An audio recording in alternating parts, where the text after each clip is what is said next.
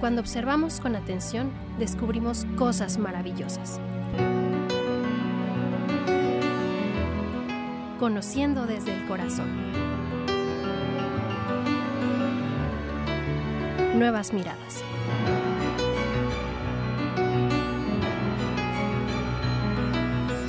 Hola, ¿qué tal? Muy buenos días, qué gusto saludarlos. Hoy más que nunca arrancamos un nuevo año y bueno, pues Nuevas Miradas afortunadamente continúa a través de la frecuencia de radio UAA y estamos muy agradecidos de contar con su compañía y con su apoyo a lo largo pues de estos eh, programas que hemos realizado, que realizamos mejor dicho en el 2023. 2024 arranca e iniciamos una nueva temporada, una nueva etapa en Nuevas Miradas, pero con el mismo objetivo. Eh, visibilizar a comunidades que han sido vulneradas, que han sido eh, vistas como desvalidas eh, equivocadamente, pero que tienen mucho que compartir y mucho de lo que tenemos que conocer para precisamente eh, integrarlos como debe de ser, como personas más, como personas que son sujetos de derechos antes que nada. Mi nombre es Gabriela Hermosillo y con la emoción del nuevo año, pues ya se me estaba pasando presentarme, pero de todo corazón deseo que este año venga lleno de, de satisfacciones, de metas que se logren, de puras cosas bonitas para todos y cada uno de ustedes. De verdad, muy agradecida de tener esta oportunidad de poder arrancar un nuevo año y de poder seguir coincidiendo en esta emisora que nos ha dado tanto. Y bueno, pues sin más preámbulo, arrancamos con este esta nueva temporada, esta nueva etapa de nuevas miradas en donde usted ya lo sabe muy bien. Buscamos traer la información pertinente, necesaria, que está ahí casi que gritándonos que existe para que las personas que nos hacen el favor de acompañarnos conozcan más de los temas que traemos y que ponemos sobre la mesa y que podamos formar un criterio que es necesario, que es distinto, con una nueva mirada, como siempre se los decimos, y, y con la atenta invitación siempre para que así sea. Y bueno, pues el día de hoy estaremos platicando sobre la diversidad sexual. Vamos a empezar a adentrarnos en este tema y explorar pues lo que la comunidad de la diversidad sexual tiene para ofrecer a la sociedad en general, porque sin duda es mucho. Y pues no nos, podemos perder de esta oportunidad. Así que sin más preámbulos, si les parece, arrancamos con nuestra cápsula introductoria para conocer un poquito más sobre lo que es la diversidad sexual. Y regresamos para platicarles quién nos acompaña hoy Ah, pero antes, ¿qué creen? Ya se me andaba pasando saludar a mi co-conductor, como siempre es muy calladito, que, me hace el honor hoy de, arrancar este año conmigo. ¿Qué tal, Fran Castañeda? Hola, buenos días. No, pues yo feliz de la vida de, poder compartir un momento más aquí en Nuevas Miradas en este 2024. Y pues Imagínate, qué emoción. Muchas gracias a ti y a todos los que nos escuchan también. No, hombre, gracias, Fran, por hacernos este honor. Y una disculpa porque ya se me andaba pasando. No, no, así pasa, así pasa. Entonces ahora sí arrancamos con nuestra capsulita y regresamos para platicarles quién nos acompaña hoy como invitado. Estamos de manteles, bueno, no largos, lo que le sigue. Vamos y regresamos.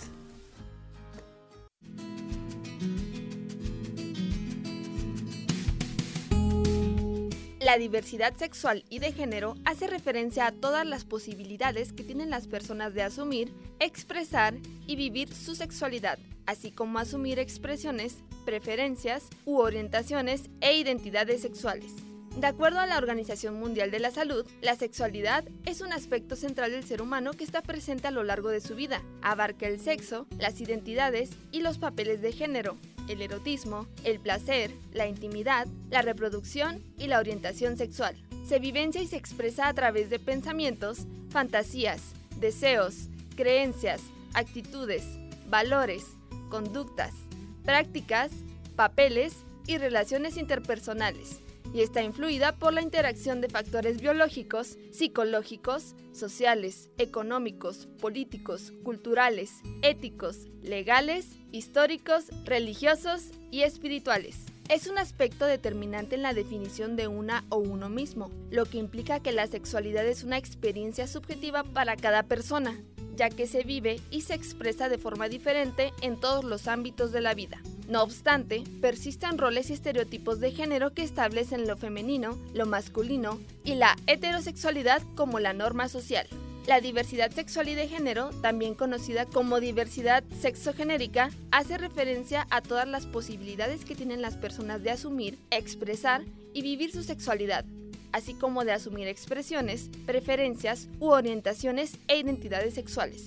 Parte del reconocimiento de que todos los cuerpos, todas las sensaciones y todos los deseos tienen derecho a existir y manifestarse, sin más límites que el respeto a los derechos de las otras personas. Es decir, cuando hablamos de diversidad sexual, nos referimos a toda la humanidad, pues, como ya se mencionó, nadie ejerce su sexualidad de la misma manera. Sin embargo, a pesar de ser elementos clave en la sexualidad, aún se estigmatiza y excluye a las personas por su orientación sexual, identidad de género o expresión de género. Eliminar este tipo de discriminación requiere educación integral en la sexualidad, en la que niñez, adolescencias y juventudes desarrollen y fortalezcan destrezas, habilidades y valores para transformar patrones valorativos y de conducta desde el respeto a sus diferencias sexuales y de género.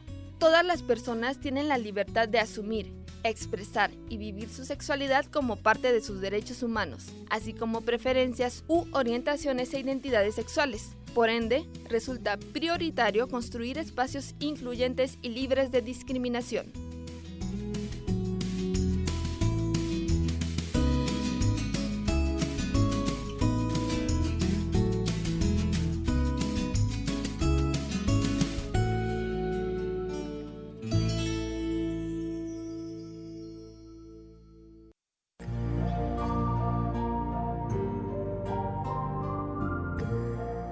Cuando observamos con atención, descubrimos cosas maravillosas.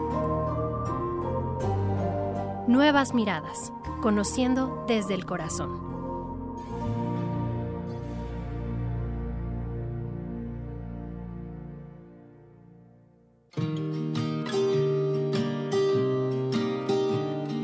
Agradezco a Chico Pacheco y a Ale de Luna en los controles técnicos por el apoyo y esta coordinación perfecta allá en las cuestiones técnicas. Y bueno, pues ya lo escuchaban ustedes el día de hoy y a partir de este año 2024, al menos en, por una temporada importante, estaremos enfocándonos en, enfocándonos en temas relacionados con la diversidad sexual. Y pues para platicar de este tema hoy tenemos un gran invitado, Frank. Invitadazo. Invitadas. Tenemos un privilegio por muchas cuestiones, porque nos estamos dando cuenta de que nuestro invitado, quien es el doctor Juan de la Cruz Bobadilla Domínguez, está pues celebrando también que cierra un ciclo importante en la vida. Es eh, a partir del primero de enero de este año profesor jubilado de nuestra Benemérita Universidad Autónoma de Aguascalientes. Bienvenido, doctor, y muchísimas gracias por este privilegio. Al contrario, muchísimas gracias por la invitación. Este, estoy muy contento, muy complacido de estar aquí con ustedes, eh, pues para compartir este espacio y pues me, da mucho gusto. Pues antes que nada, felicidades por ello y que sea un 2024 lleno de éxito como ha venido eh, siendo el común denominador a lo largo de su trayectoria. Esto no termina aquí, sino que apenas empieza. Así es, igualmente, igualmente para todas, para todos, para todes, este, que así sea. Y arrancamos, ¿qué le parece por ahí, doctor? Eh, ya escuchábamos eh, en términos generales en la capsulita la descripción de la diversidad sexual. Eh, me gustaría puntualizar desde su conocimiento cómo podemos mm, concebir o cómo podemos entender a la diversidad sexual o por qué cuesta para muchas personas a veces trabajo entenderlo. Pues mira, es algo que pues se puede decir que se ha abordado y se ha trabajado desde hace mucho tiempo porque precisamente ya, ya tenemos un buen trecho recorrido en cuestiones de pues de investigación, de teorización, afortunadamente, de, este, de, de precisamente desentrañar todo este tan vastísimo horizonte y tan rico que es la sexualidad humana. Y pues lo que ha pasado más bien es que desafortunadamente eh, pues hay mucha, hay mucha ignorancia alrededor de estos temas todavía. Son temas que todavía son tabú para muchas, este, pues digamos, sectores este, sociales, eh, lugares, zonas, etcétera, del mundo incluso. Y pues lo que sucede creo que desde mi punto de vista muy personal es que como es algo tan tremendamente íntimo, personal, por a la vez tan tremendamente fascinante y maravilloso, creo que todas esas aristas se conjuntan en que precisamente como está de por medio, creo nuestra, nuestra libertad y nuestra plenitud como seres humanos, pues creo que es un espacio donde desafortunadamente eh, tiene mucha incidencia el poder. Entonces yo creo que ahí lo que sucede pues es que precisamente es un ámbito que ha sido muy disputado Es un ámbito tremendamente disputado en todos los márgenes en donde podemos ver que existe una, pues precisamente una incidencia de poderes, ¿no? Entonces, eh, pues desde mi punto de vista, repito, esta ignorancia desafortunadamente se ha volcado sobre muy concretos espectros de conocimiento o de manifestación cultural, que sería en un momento las religiones. Y, este, y ahí está precisamente el poder presente. Sí, claro, es un voto de poder muy importante. El ejemplo muy claro. Entonces, eh, creo que eso es lo que se puede decir que siempre ha estado, digamos, que dentro de esta diatriba de la disputa, ¿no? Por la plenitud humana en términos de sexualidad, en términos de género, en términos de libertad. Este, y, creo que por eso, por eso ha habido estos impedimentos. Eh, está comprobado también científicamente ya que cuando a las personas se les da información, precisamente como muy bien la cápsula señalaba, de, de sexualidad, este, integral, educación en, sexual, en sexualidad integral, que es ahorita una de las disputas que tenemos incluso, parece mentira. En pleno siglo, XXI, este, cuando la gente se le da información objetiva, científica, este, laica, inmediatamente cambia su percepción. Entonces, eh, para mí creo que es una cuestión de información. Es una cuestión de información y esa información lo que hace es desprejuiciar todo este, se puede decir que carga de a veces incluso supersticiones, de falsas creencias, porque lo que sucede es que casi siempre la crítica o el, descrédito hacia la validez, hacia la legitimidad de estas otras manifestaciones se dan a partir de creencias, no a partir de conocimiento científico. Y lo que ha sucedido últimamente es que estas creencias ya se disfrazan de conocimiento científico, lo cual ha sido muy peligroso en la actualidad, porque ya se puede decir que ya se vende un discurso que está supuestamente ya este, se validado. y, lo cual no es cierto. No es cierto. Sigue permeando la creencia de fondo, sigue permeando, eh, permeando el perjuicio, el tabú. Y lo que pasa es que pues ya cambió el discurso, ¿no? Obviamente, en la medida que se va avanzando más en cuestión de derechos humanos, la resistencia en ese sentido de estos grupos de poder que, que menciono, pues obviamente también están modificando sus estrategias y, y, parte de esa modificación ha sido este discurso, ¿no? Porque antes, digamos que antes mucho se escudaba en la cuestión eh, sobrenatural, en la cuestión de la creencia, y cuando se vio pues que eso prácticamente no tiene nada que ver y que no tenía ningún tipo de... Se agotó el, exactamente, de, validez, pues se dio ahora este giro, ¿no? Eh, biologicista, por ahí que se tienen ciertos sectores, ¿no? Eh, esta cuestión esencialista, biologicista, que incluso desde la teoría de género, desde la perspectiva de género, está rebasadísimo desde hace un buen rato. Y ahorita pues se puede decir que es el, el, recurso ¿no? que se está teniendo, por ejemplo, para simplemente de manera muy concreta este, deslegitimar la transexualidad. Justamente todo esto que nos expone doctor Juan Bobadilla nos mm, permite entender y, darnos cuenta de, que, de lo obvio. O sea, afortunadamente nos encontramos en otro momento, pero para entender el momento en el que nos encontramos, que efectivamente ha sido, digamos, una evolución, que todavía falta mucho que trabajar y que por eso seguimos haciendo este tipo de programas y seguimos invitando a la población a que reflexione por qué nos comportamos de, ciertas formas que ni siquiera hemos cuestionado a lo mejor, etcétera pero la historia de, de, las manifestaciones de la diversidad sexual, que bueno, podríamos decir concretamente, la diversidad sexual, esa, esa manifestación, esa forma de manifestar la sexualidad de cada quien y es muy íntima, es muy individual y es muy personal y a nadie tendría por qué importarle, así de fácil, ¿no? Pero pareciera que es un tema como es tan íntimo en el que todos queremos... Eh, bueno, no todos, no voy a generalizar, grupos de poder quieren efectivamente mantener esa hegemonía y, perpetuar ciertas creencias, ¿no? Pero afortunadamente la sociedad se ha dado cuenta, gracias a la información, gracias al conocimiento, el desarrollo de, muchas eh, cuestiones, sobre todo científicas, que, que, la cosa no es así, que las personas antes que nada somos personas y que tenemos derechos derechos y que debemos ante todo respetarnos como somos. Y que lo que pasa después en nuestra casa al cerrar la puerta en la intimidad no debería de interesarnos sino que seas una buena persona que respete las reglas que, que conviva en armonía etcétera etcétera. Eso es lo que tendría que importar. Pero a pesar de que yo decía estamos en otro momento hace todavía falta trabajar en ese sentido. Pero me gustaría muchísimo conocer la perspectiva de la juventud. En este caso ah, contamos afortunadamente con la con la presencia de Fran Castañeda, quien pues ha sido para mí una, un apoyo muy importante a lo largo de este año, bueno, del año pasado. Y ¿cómo piensan los jóvenes ahora? Es decir, nosotros venimos, bueno, de una generación donde efectivamente el dogma de fe era lo que reinaba y no había que cuestionar absolutamente nada. ¿Ustedes cómo ven este tema ahora, Frank? Bueno, en mi caso particular sí he visto como una evolución. Una evolución yo creo que también es gracias a, a las redes sociales, al internet y a toda esta información que circula, aunque también gracias a Al activismo también es importante. Aunque también eh, me he dado cuenta de, de pues que ah, mediante estas plataformas también se, se transita, se comparte mucho odio, muchísimas de pues cuestiones que no no tendrían que ser. No tendrían que ser. Entonces, estoy como en un dilema si de verdad mi generación está avanzando y que yo quiero creer que sí. Entiendo tu postura, claro. Aunque mm, no sabría decirlo con exactitud. Entonces, yo creo que hay mucho en qué trabajar. ¿Usted cómo ve a estas nuevas generaciones, doctor?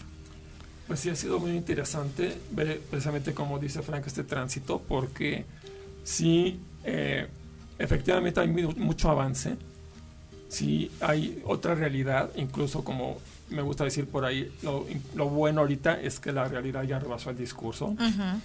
Este, pero sí, efectivamente está como coexistiendo muchas eh, cuestiones ahí muy paradójicas, muy contradictorias, porque creo que por un lado, la gran ventaja que tienen ahorita los jóvenes es precisamente este tremendo flujo de información que hay y que tienen acceso absolutamente a todo, a todo prácticamente lo que Así quieran. es. Y eso creo que ha sido determinante. Y por otro lado, lo, lo, mismo que se ha dado, que comentabas del activismo y toda esta lucha que lleva tantos años ya, que estamos ya perdiendo incluso a los pioneros, porque ya llegaron a un ciclo de vida donde están, se nos están empezando a ir toda esta gente que, todas las vidas que se han perdido por esto. Además. Toda la sangre que se ha regado por esto. Este es el efecto también. Por estos discursos de odio Así y es. estos También- cri- también- crímenes de odio. Claro, también es el efecto eh, que, que ahorita afortunadamente, como bien dicen los pioneros de nuestro movimiento, nosotros lo- luchamos para que ahorita puedan andar en la calle de la mano y no tengan problema. Este, y por todas estas cosas, ¿no?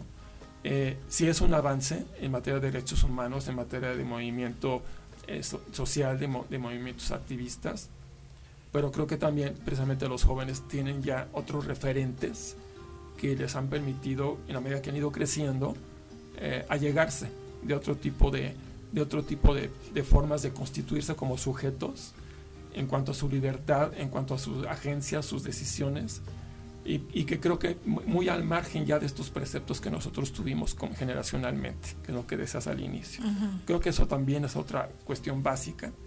Eh, ya para mí es muy claro que los jóvenes de ahora no tienen en lo absoluto la misma concepción ni, ni le dan el mismo lugar al aspecto religioso, en lo absoluto. Y eso, Claro. para, y eso creo que es determinante. Y este, aunado a la cantidad de información que se tiene acceso y a todos los cambios y aportes que ha generado el activismo, creo que esa mezcla, ese cóctel, digamos, ha sido muy, muy favorable. Pero desafortunadamente todavía también se guardan resquicios que se van viendo ahí también y que surgen y que dentro de toda esta libertad de expresión y de manifestación que tenemos a través de todas las redes y plataformas, pues estos resquicios también están teniendo espacios, también están ocupando espacios, también están teniendo lugar. Y, per- donde- y permean. Exactamente, y es donde se están dando precisamente todavía estos discursos de odio, eh, que desafortunadamente sí los tenemos presentes, pero pues yo diría ahí teóricamente se maneja a mayor visibilidad, mayor homofobia. Es algo que tenemos que aprender y que hemos aprendido desgraciadamente a golpes a asumir y a vivir. A mayor pasos que se dan en materia de derechos humanos, se recrudece la resistencia de quienes están en contra. Por supuesto. Entonces pareciera, digamos, que como en todo proceso social, pues vamos, damos de pronto dos pasos adelante y de pronto parece que cinco atrás. Y se puede decir que es una especie de devenir que así ha sido y es en- no nomás en cuanto a diversidad sexual. Cualquier tipo de movimiento y cambio social está sujeto de esas cuestiones, pues dada precisamente la discontinuidad, lo no fijo, lo no estable que, que tienen los procesos sociales. ¿no? Entonces, Claro. digamos que es parte de esto, es, es la parte de la dinámica de los procesos. Creo que hablándolo en ese sentido, desde esa perspectiva de proceso social, son momentos, son tiempos ahorita históricos muy interesantes, muy importantes, muy, eh, pues ahora sí que clave para lo que pueda venir más adelante. No sabemos qué pueda venir. Es difícil en ese sentido. Hay veces que se dice, hay ciertos avances que ya son irreversibles. Pues momento no. Ojalá, ojalá. Pero desafortunadamente sabemos que, como bien dicen los activistas, no estamos pasando estafetas. Ojalá, ojalá esto fuera cuestión de pasar estafetas, pero sabemos que no. Y todo lo que en un momento se ha ganado, en un día se puede perder. Entonces, de ahí la importancia de, no bajar la guardia, que es algo que yo siempre insisto con, las y los estudiantes de la comunidad. No bajar la guardia en ningún momento, no confiarse, no creer. Si hay mucho avance a nivel eh, legal, a nivel de derechos, a nivel de leyes, pero sabemos incluso que las leyes no necesariamente están bajando no bajan a la cotidianidad, no bajan a, social y culturalmente. Está ahí el papel. Entonces, eso creo que es lo que nos obliga a, pues sí, tener un compromiso permanente. Creo que eso es, eso es mm, algo fundamental, doctor Frank, en el sentido de que efectivamente sí hay leyes, hay avances, etcétera, pero el problema o el, la cuestión fundamental o de fondo es el hecho de pues esto que nos han, que, sí, la cultura que permea, ¿no? En creo yo que estas nuevas generaciones, Frank, no sé tú qué opines, están más conscientes de eso y mm, bueno, yo me acuerdo en generaciones anteriores pues era verdaderamente un conflicto poder expresar mi eh, identidad de género es tal, ¿no? Por ejemplo, o sea, había gente que incluso no solamente la mataban o, o la le vulneraban sus derechos, había gente que se suicidaba por esa situación porque se ponían en una encrucijada en la vida. Y creo que las nuevas generaciones han avanzado también en ese sentido, en donde, pues por lo menos hay más información. O sea, ya no te dicen o eres hombre o eres mujer, y, eres femenino o eres masculino, sino que hay otras opciones. Y entonces los chicos que, que están en una situación de esa naturaleza pueden decir, pues sí, yo me identifico más con esto o con aquello, ¿no? Y entonces no hay esa culpabilidad quizá de no ser como se marca en la heteronormalización social, ¿no? En ese sentido, ¿tú, tú cómo lo ves, Frank? Eh, voy a retomar un poquito lo que dijo el doctor. Yo creo que sí es muy importante este y ha sido pues de gran cambio ver a figuras, ver hacia arriba y darnos cuenta de que hay otras personas que de no sé, algunas otras generaciones o que han abierto paso. Líderes a lo mejor. entonces verlos y saber que, que hay un hay un transcurso de por medio. Y también creo que eso de identificarse con, con algunos otros géneros y todo esto, me parece que también muchas veces no nos damos cuenta que son construcciones sociales. O sea, llegamos atando que hasta hemos, eh, hasta decimos, a los, hasta los olores los catalogamos como de hombre o de mujer, a los colores, a muchas cosas que, que generalmente no nos cuestionamos y, y solamente vamos replicando. Y es parte fundamental también de todo esto, de darnos cuenta de, de, de o sea, de eso, de ver más allá. Claro. Y, y pues sí, liberarnos de, esas cosas que nos tienen como encadenados. esas ataduras, claro. Al ser y al deber ser. Exactamente, totalmente de acuerdo. Creo que mm, esa conciencia de estas nuevas generaciones va a permitir que estos constructos sociales evolucionen y sean más flexibles y sean abiertos y sean conscientes de que no es A o B, que hay mucho más allá, ¿no? Exactamente. Doctor, eh, se nos está terminando el tiempo, esto, esto corre rapidísimo, esto corre rapidísimo, pero me gustaría retomar el asunto que decía usted considera verdaderamente importante y creo que ahí está la clave, la educación. ¿En qué ha fallado la educación y cómo debería, pues, enmendar esa situación para que podamos, podamos evolucionar a un momento en el que la sociedad sea completamente incluyente. A mí no me gusta el término de tolerante porque no tenemos que tolerar a los demás. O sea, es, es, aberrante ese término. Seamos incluyentes, pero por la verdadera convicción, no por una inclusión forzada. Ay, bueno, unas cuotas de no sé qué. No, es que las personas somos personas ante todo. Pero efectivamente, la educación es mm, la que marca la diferencia desde mi punto de vista. Usted es profesor, ha sido profesor durante 32 años de su vida, por lo menos en la universidad. Nos queda poquito tiempo, pero me gustaría muchísimo poder abordar ese punto. Pues sí, es este es muy complejo porque porque creo que tiene que ver mucho la cuestión de las bases culturales, tiene que ver el contexto, tiene que ver la época, tiene que ver la región, tiene que ver muchas cuestiones que se cruzan incluso ahí con interseccionalidades, este, para poder aterrizar qué necesidades educativas podrían en un momento dado hacer que las estructuras vayan modificándose y vayan cambiando.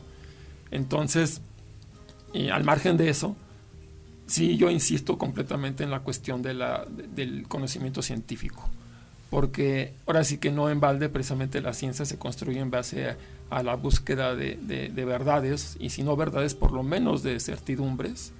Y creo que eso en la medida que en un momento dado nosotros nos vamos allegando de esos conocimientos, pues vamos precisamente, como decía Frank, cuestionándonos, porque creo que aquí algo bien importante es que tanto de veras estos temas nos interpelan en lo más profundo de nuestro ser.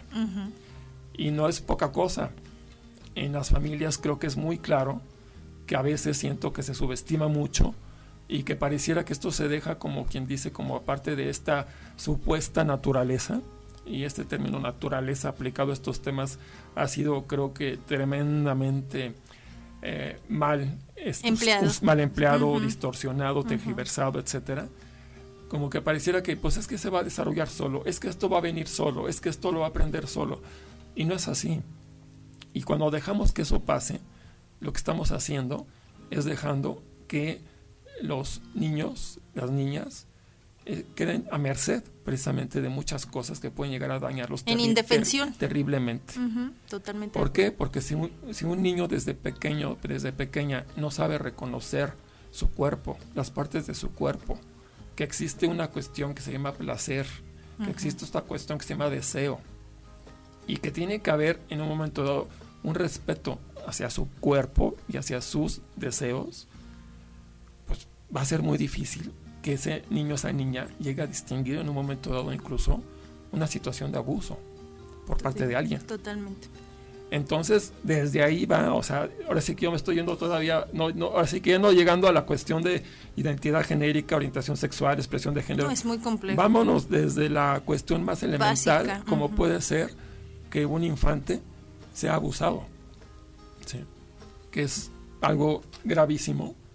Que y que sucede todos los días, falta, Precisamente por falta de educación, por falta de educación totalmente, en las familias, no solamente no se habla de esto, no se prepara y no se crea un terreno, un escenario para que los niños puedan defenderse a sí mismos o tener la confianza para expresárselo a sus padres, sino que incluso a veces hasta se justifica, se solapa es una realidad. O se castiga.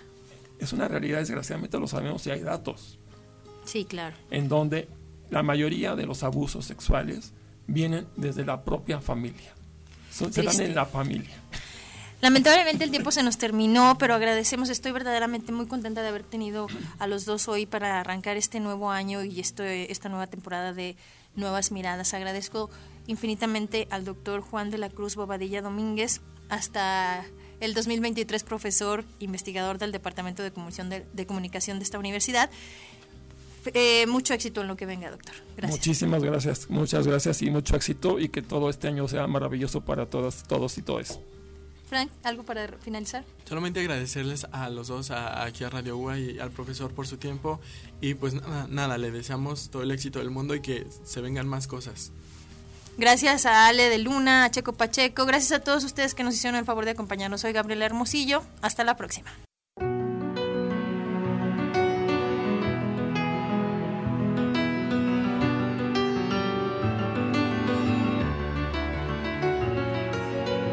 La vida es una gran maestra y el amor su máxima enseñanza.